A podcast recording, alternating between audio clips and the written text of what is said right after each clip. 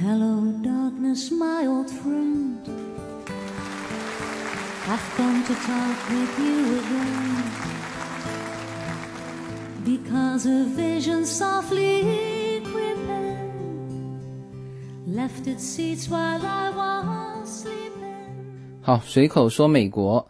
那么最近呢，正好是美国的就美国大学的录取季啊，所以呢这一期还是聊一下美国的教育。那么首先呢，我想给大家读一封就斯坦福一个华裔学生的一个公开信。呃，那么这封信呢，呃，应该蛮多就在这边的呃一些公众平台啊、有一些也传到了国内哈。那么我最早是呃在这个洛杉矶这边的一个电台叫一三零零呃听到的就这个事情。也就是说，这一封信是就首先是在呃洛杉矶这边的华人这社区呃引起了一些热议啊、一些讨论，那么随后再一波一波这个荡漾开来啊、传到了国内。那么我看一些呃蛮多的这个公众号自媒体哈，它转的是这个侨报网，就也是美国这边的一个一个网络了，转的是侨报网的的信息。呃，但是侨报网里面，我我不知道是故意用化名还是什么，就是把这个作者的名字写错了。呃，他说的是斯坦福大学的一个华裔学生叫丹尼尔。那实际上我是通过就是一三零零网站的那个链接，呃，直接点到这篇文章的就全英文的一个一个最最初的一个地址了。嗯，它其实最早是在。就斯坦福大学的这个应该叫叫斯坦福日报吧，叫 Stanford Daily。然后这个作者的名字不叫丹尼尔，叫叫 Terence Terence 赵。从这个链接进去，还可以看见这个作者其他的一些文章。那最近也还没有更新哈，这个是他呃最新的一篇文章。这个文章的名字也不叫呃这个什么别复制，我只是个侥幸的赌博。就很很多就是为了标题上显示出来嘛，就显示这篇文章的内容啊，所以呃自己给他起了一些名字，但是。他本身的名字没有，只是一个给我的社区的一封信啊，就是这么简单。那么为什么这这一期的开始要给大家读这封信呢？就刚开始我还只是想讲解一下大致的内容，后来我觉得，嗯，看完一遍，我觉得呃可以把这一封信就完整的呃读给大家，因为大家可能没有看过这封信，就两个原因吧。第一呢，这封信写的很真实啊，从高中生的这个角度写的非常真实。我之前就说过哈，其实美国的教育是就是分阶段的，呃，小学好像大家看的小孩子都在玩，然后呢越往上，他其实学习压力越大。那么包括我们现在身边的一些朋友们，他们都是在初中、高中阶段就来美国的，呃，他们也就说到了当时他们读高中的时候的。艰辛啊，就是每天只睡四五个小时啊，然后甚至读到大学之后，就是就是更加辛苦啊，甚至有些人他其实大大学是没毕业的。我们一个朋友他就说过这个事情嘛，他说有些毕业生呢，这个跟他交流啊，他是某一个大学的，然后他就会问，那你那个学校毕业了没有？他说我毕业啦，然后他就会问，他说你那你那一门课通过了吗？啊，一问他这个，对方就知道你这非常专业了。那就只好说啊，我那门课还没过啊？为什么呢？为什么他这么专业呢？因为他老婆就在那个学校读的。所以，美国的很多大学你可以进得去，但是你未必毕得了业啊。这个跟中国完全反过来啊。中国是严进宽出啊，美国这边是宽进严出啊。当然，你作为有一些名气的大学，那是严进更严出，好吧？那么这封信就正好把我想说的这个概念就比较。真实的展现给大家，所以我觉得要给大家全文读一下这封信。呃，然后呢，它正好又是发生在我身边的事情。呃，他是斯坦福大学的，现在是二年级，呃，但是呢，他是 Arcadia 高中毕业的，就是在我们这边的这个 Arcadia High School。那么他说的很多事情，就我们是很清楚的嘛，就是读起来很亲切，好吧？那我先先找一个翻译的比较好的这个。就中文的版本啊，先啊读给大家。那这个是写的非常真实的哈。这个大家所有对于美国教育说是轻松教育的人啊，我再用这篇文章给大家重述一下概念哈。一封给我社区的信，我二零一五年从 Acadia 高中毕业，被哈佛和斯坦福等大学录取，现在是斯坦福大学二年级的学生。基于这句话呢，你就可能对我高中时候的样子有一定的了解。但是呢，真实的情况并不是你想象的。你可能以为我高中阶段学习方面一定很顺利，但事实恰恰相反。高中四年以来，每得一个 A，啊，平均下来大概就有一次恐慌的经恐慌的经历。当得不了 A 时，恐慌发作的就更加严重。我有过跳楼的冲动，但是大多数有这种想法的时候，我会难受到连真正跳下去的动力都没有。四年来，我经常会有非周末没时间睡觉的经历。呃，他说的这个四年是指高中四年哈，不是指大学，因为美国的这个考大学的时候，这高中成绩是是从高三往后推四年，他这四年的成绩是有用的。好，继续啊，有的时候会连续几个月在非周末期间，日均睡眠低于四个小时。有时连周末都没有补觉的机会，这种情况很容易用褒义的话来说呢。你可以说我有干劲、有动力、有野心啊等等。你甚至可以用大学录取官的话来说我的成绩单如何优秀，我的课外活动如何优秀。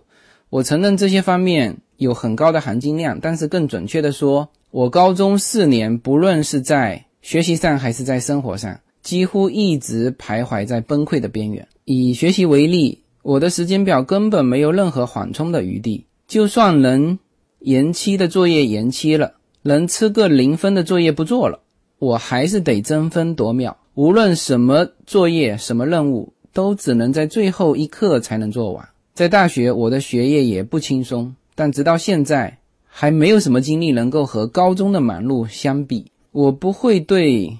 我高中的经历有任何的记恨或者后悔的感觉，它对我是一个非常宝贵的锻炼。没有这些经历，我估计不会从挫折中成长这么多，学到这么多。但是这并不代表我认为更多的孩子啊，您的孩子应该走这条路。您也许不知道，，Acadia 高中大概有百分之七十的学生是亚裔，其中绝大多数是华裔。华裔家长们组织了一个家长会。其中最重要的活动就是在每个月的例会上，请来各类的专家做有关大学录取的讲座。每年在录取结果发布的季节，家长会请来的专家是被名校录取的学生们。我记得我当时和两个被藤校，就是常青藤的学校录取的同学，也被请去给满满一讲台的家长演讲。演讲之前，家长会建议我们把履历上面所有的信息都写进一个幻灯片。然后用这个幻灯片来给大家解读我们的高中经历，选了什么课，参加了什么俱乐部，课外活动是什么，在哪里做义工等等。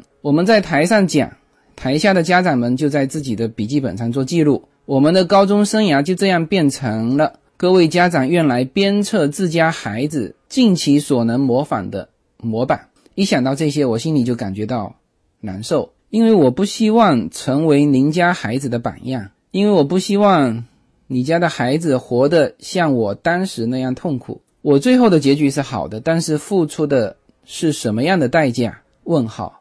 高中四年，我的健康，尤其是心理健康，完全被忽略了。我当时既没有时间，也没有能力试图面对我的心理负担，所以我的应对措施就是忽视一切。我在大学才开始重视我的心理健康。但是等我到了斯坦福的时候，我的心理状态已经坏得一塌糊涂，需要漫长的适应过程才能够逐步好转。这是我付出的代价。我真的不希望你家的孩子也付出这么多。但是我也明白，您可能觉得为了上名校这样的代价并不过分，至少您觉得这只不过是努力学习的副作用而已。其实我很明白您的心思，望子成龙没有问题。谁不希望自家的孩子努力学习，长大有出息呢？您为大学的录取而焦虑，我也明白。亚裔子弟在这一方面确实和白人孩子有几点先天的劣势。第一，亚裔的孩子家里说的都不是英文，或者是或者不是地道的英文，家长相对来说对升学的过程比较不了解，所以我们信息上是有缺陷的。我们亚裔和美国的主流社会还是有一定分离的。所以，亚裔的孩子欠缺的所谓社会资本能够提供的帮助，那在这边有一个括号，那比如说能够找到比较好的暑期学习机会的这个关系。第三，美国的平权法案的确对亚裔有歧视的倾向，它这里面有歧视倾向，并因此照顾了白人学生。呃，这一条呢，就是因为我看了他的就最初的这个版本，就是他在斯坦福日报上写的这篇文章，然后下面有很多评论，那么其中只有一条评论是从家长这个角度去。去给这篇文章提一些建议的哈，然后大量的后面的其实都是关于美国平权法案到底是它这里面其实就说了两点嘛，第一对亚裔的学生有歧视，第二说到照顾了白人的学生，然后有很多白人的学生在这下面去评论，那也有亚裔的学生在这下面去评论。啊，我待会儿会会说到这些评论哈，那反正就是主要的就是这一条引发了在。这个斯坦福的这个网站下面的 N 多评论，好，这是第三条。第四，如果再加上您家是低收入，或者是孩子的英语不是母语的话，您又多了第四、第五条。的意思就是说，你有更多的先天的劣势。好，继续哈，在美国现有的系统下，能上哈佛、斯坦福、宾州大学这样的名校，确实可以获得很多好处。任何人。想达到这样的目标都要付出代价。不过问题就是，如果一个孩子从起跑线就处于劣势，他需要付出的代价必然更残酷、更离谱。这种不公平是系统化的歧视所造成的，而不是一时半会就能够改正的。所以在目前的情况下，亚裔的学生确实要比白人的学生还要努力，才能达到进入名校的目标。但那又怎么样呢？您的孩子需要努力，但是努力又代表什么？我只知道我在高中的经历绝不能被正常化。但是当我把那个差点把我弄垮的选课表提供给您，作为您孩子模仿的样板的时候，我所做的恰恰是让您的孩子跟我一样，像我那样的高中生涯，实际上是一种侥幸的赌博。我的确有可能考上名校。但是更有可能在高中的时候或者刚进入大学的时候就完全垮掉。我没有垮掉，只能是算我走运而已。我不觉得这是值得您孩子尝试的赌博。OK，最后一段话：谁都希望孩子能够成功，能够有出息。但是成功的代价无论如何也不应该是牺牲您孩子的身心健康。OK，这篇文章就写到这里啊，全部结束。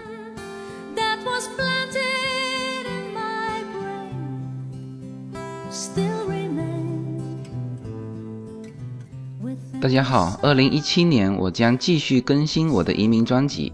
随口说美国移民专辑是一个一步一步指导你实现美国梦的更加专业的一个专辑。现在在我的名字下分为专辑版和单集版，大家也可以在喜马拉雅上搜寻“随口说美国移民专辑”，你就会找到这两个专辑，相同的内容，不同的付费方式，欢迎点击。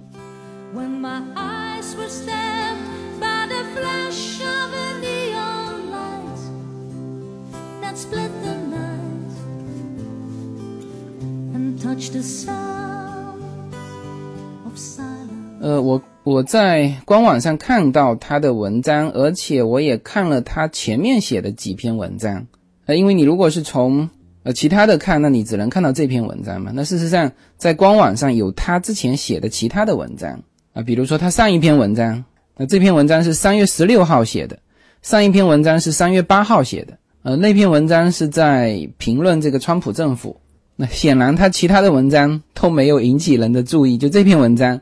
引起大家的注意，然后呢，下面评论也很多。那么大量的评论是集中在这个平权法案，因为他提到了这个公平与不公平。那么就就有人说呢，这个可能是白人在说哈。那反正这种所谓的不公平，就大家都觉得自己是弱势群体嘛。那么有一个评论就是说，从种族的角度啊分析，他说美国有百分之七十的白人啊，七十二。有百分之十二的黑人啊，百分之四点七五的亚裔啊，但是呢，从二零一四年的这个学校录取的这个情况看啊，就是美国的大学哈，百分之三十二的白人，百分之十一点一的黑人，有百分之十九点八的亚裔。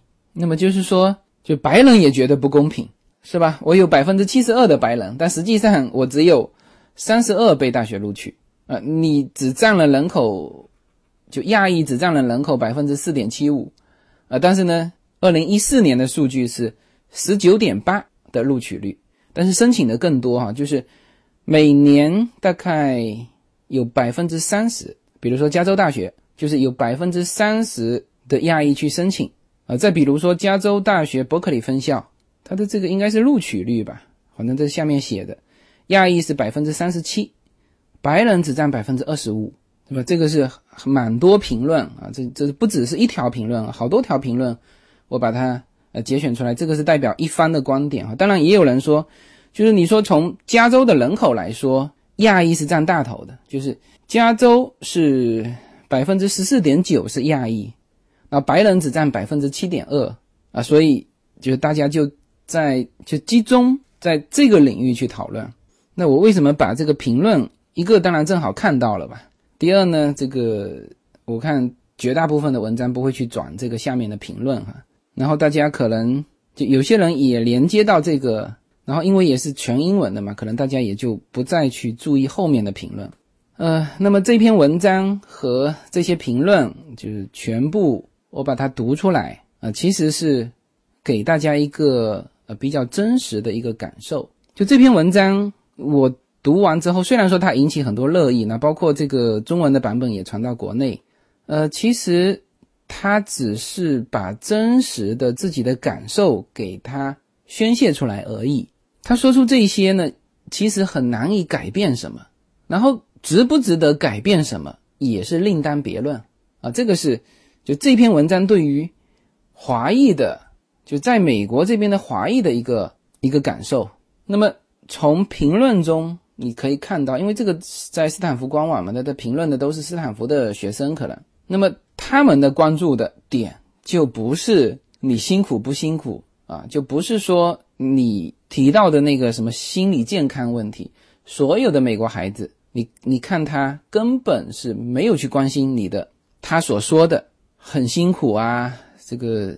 心里快崩溃了，就说明大家都一样啊，反倒是在激烈的讨论这个平权法案，呃，到底白人该分多少，华人该分多少，是吧？就是自己的种族该分到多少，这个其实非常像那个，就我们国内的那个呃清华大学的这个名额啊，呃，然后这篇文章读完之后，或者说大家听完之后，就几个观点不要误会了哈啊，第一呢。这个文章是很真实的表现了美国的高中阶段的学习是非常辛苦的，但是呢，就是他的这种辛苦和中国的那种辛苦的学习的内容和方式都是不一样的。你注意到他没有？他站在这个家长的这个家长会的演讲台上，分享的是什么？是选什么课？参加了什么俱乐部？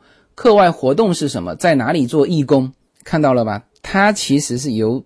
就主要的这四部分构成了他的高中生活，就是和国内的那个高考啊那种就完纯粹课本上的课堂上的还是不一样的。就是这一点大家就不要误会了啊，以为也是像我们小孩冲刺高考那种。那么其实就聊到高中哈，就之前我们说到读公立校和私立校的时候就已经有聊到这一块了。其实。他的这个 Acadia 高中是公立校，哈，公立校其实就特别注重，就整整高中几年，他是高中这四年基本上让你融入社会了啊，包括做义工、做社会活动。那么私立校会更侧重在学习成绩，公立校会更侧重在就课外的一些活动。就当时我的一个朋友，他在美国这边三十几年，他小孩现在也快上高中了，那么。他建议是大家要读公立校，他当时就说到什么呢？他说私立校保护的太好了，就是有点像那个象牙塔那种感觉。那而公立校是在高中期间，他就让你融入社会啊，这个是美国高中的一个特点。有非常多的我们这边的义工啊，无论是 City 这边做活动，还是 City 里面的其他的，就比如说教堂啊啊，其他的组织做活动，随处可见的都是都是义工。呃，年纪稍微轻一点的，你就要判断他可能就是高中生，好吧？这个就补充一下。那么本身这一篇文章，我始终说了哈，就是很真实，就是告诉大家美国的高中是什么样的。但是他的观点我并不同意哈，就他说他的高中阶段始终在那种快崩溃的边缘。那因为你很努力嘛，你的目标是斯坦福嘛，你当然是属于那种就一直叫垫着脚尖生产手的那个阶段嘛，是吧？那你如果目标不是斯坦福，那你就不会在快崩溃的边缘。一样的呀，啊，你现在只是高中升大学，大学之后还有很多这种让你垫着脚生产手的机会呀，是吧？大学毕业，你你能能不能毕业？那最后那那段时间也是很痛苦的。那毕业之后的工作，是吧？有的是这种机会。这个其实讨论下来是要不要努力的问题。其实大家还是要努力的哈，就是不仅仅是学习。那么今后在工作和生活上是更需要努力。有的时候确实会有这种感受，就是如果说没有垫一下脚尖上到斯坦福，那么今后的生活可能就要花你更多的时间去努力，你才能到达就是我们大众说的那个好的那个那个状态。没有什么能够阻挡的向往。人生是一趟旅程，精彩的是沿途的风景。大家好，非常高兴能够在二零一七年继续和大家相遇在随口说美国。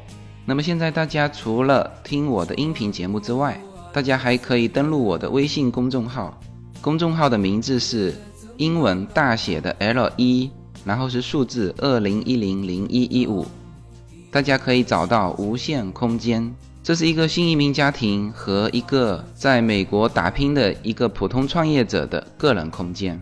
同时，我还开通了新浪微博，名字也是随口说美国。移动互联网的神奇之处呢，就是可以把同类的人拉得很近，天涯若比邻，世界地球村。让我们享受这个自由连接的世界吧。那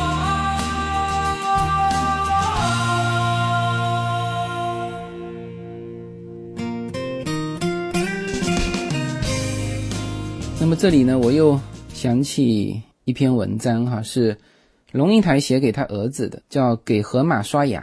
嗯，是在这个《亲爱的安德烈》那本书里面呃。其实文章的名字是叫《给河马刷牙》，但是很多地方呢，你只要搜就是“读书用功是为了有选择权”啊，他这个文章就就会出来。就这里面有一段龙应台和他儿子的一段对话，就他儿子跟他讲，他说：“妈，你要清楚的。”接受一个事实，就是你有一个极其平庸的儿子。然后龙应台问说：“平庸是什么意思呢？”这个他儿子说：“我几乎可以肯定，我不大可能有爸爸的成就，更不可能有你的成就。我可能会变成一个很普通的人，很普通的学历，很普通的职业，不太有钱，也没有名。”一个最最平庸的人，然后说完之后就问他妈说：“你会失望吗？”然后龙应台说：“我忘了当时是怎么跟你说的，但是现在我可以告诉你，如果你平庸，我会失望。”那他怎么解释这个这个失望的呢？他是这样说的：“我要求你读书用功，不是因为我要你和别人比成就，而是因为我相信你将来会拥有选择的权利，选择有意义、有尊严的工作，而不是被迫谋生。”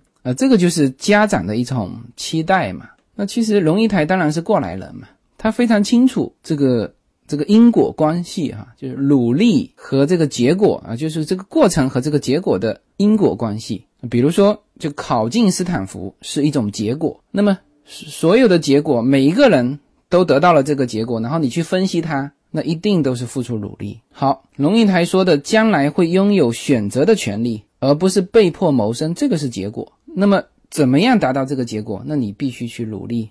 那么其实说的未必是说努力的读书，而是他反对这个安德烈自己觉得说啊，我就想当一个最最平庸的人。啊，记住哈，他用的是平庸哈。那么龙应台在这篇文章里面也提到了，他说安德烈，我理解的平庸不是你是否有成就，而是你的工作对你是否有意义，能否给你带来快乐。那他这个解释的很清楚了，就是你有选择的权利，通过你的努力，你将来会拥有选择的权利。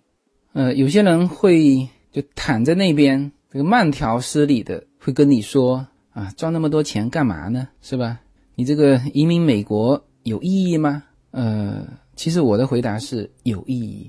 创业、努力工作、赚钱，叫 make money 啊。这个有人解释成搞钱啊，有人解释成创造财富，这是有意义的，就在于你自己有更多的一个选择的权利。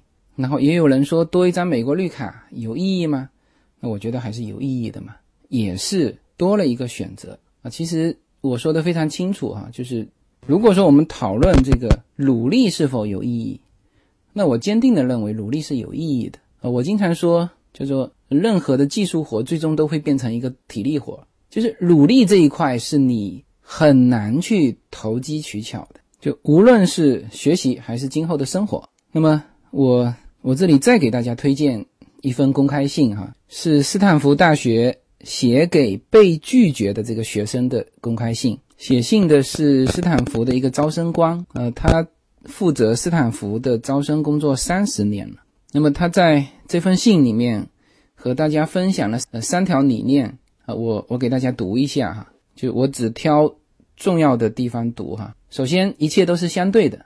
虽然每年录取的本科生人数已经保持不变的数年之久，但是斯坦福和其他级别的学校一样啊，每年都会有数千学生被无情的拒绝。毫无疑问，这些被拒掉的学生中，绝大部分是符合斯坦福申请要求的。我也希望有这么一个公司来解释谁能够被录取，谁会被拒绝。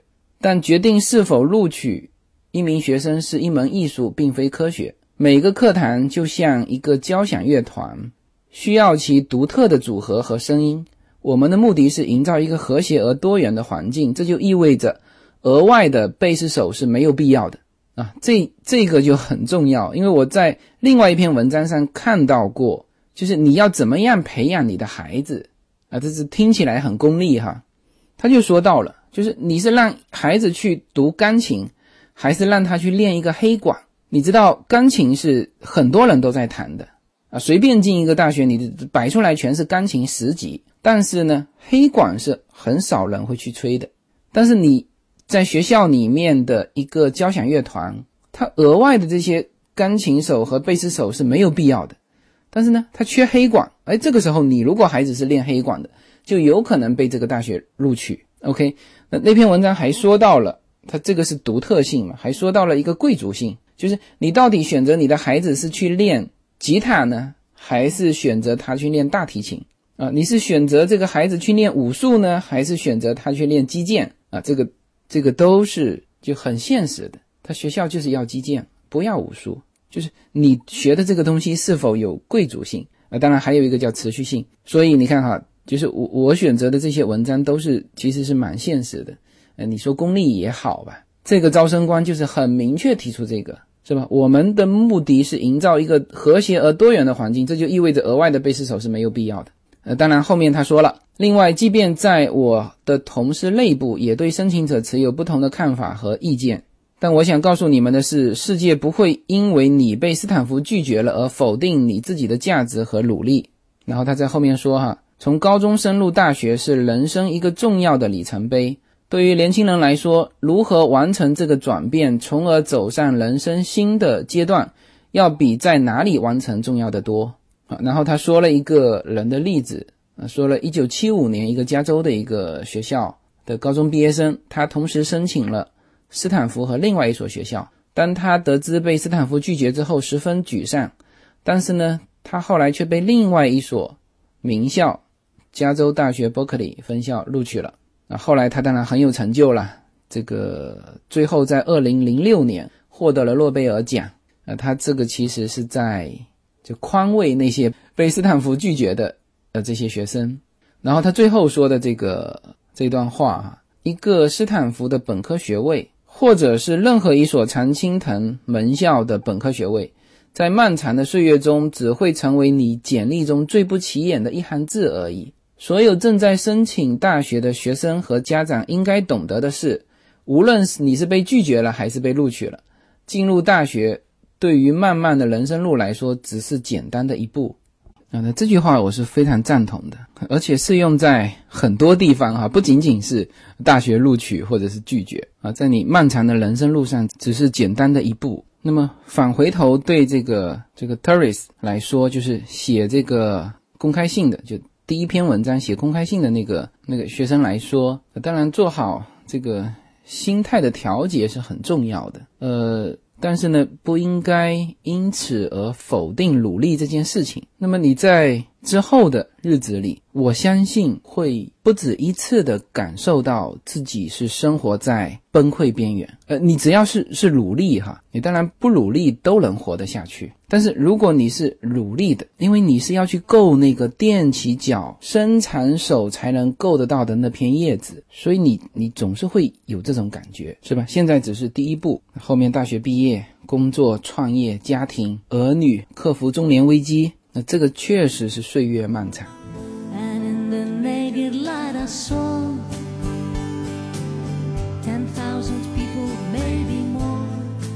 二零一七年。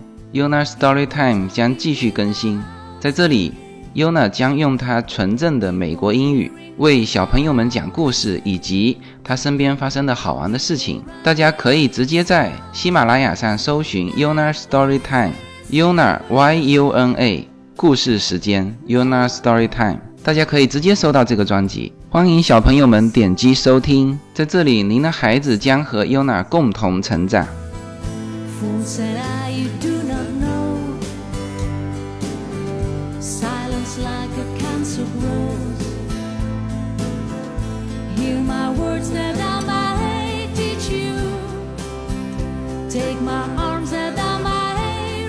那么我自己也回想自己从高中一直到现在啊，然后我昨天还在跟叶子聊我以前班上的同学的一些好玩的事情啊，就是就是中学时候的这个记忆哈，会特别清晰哈。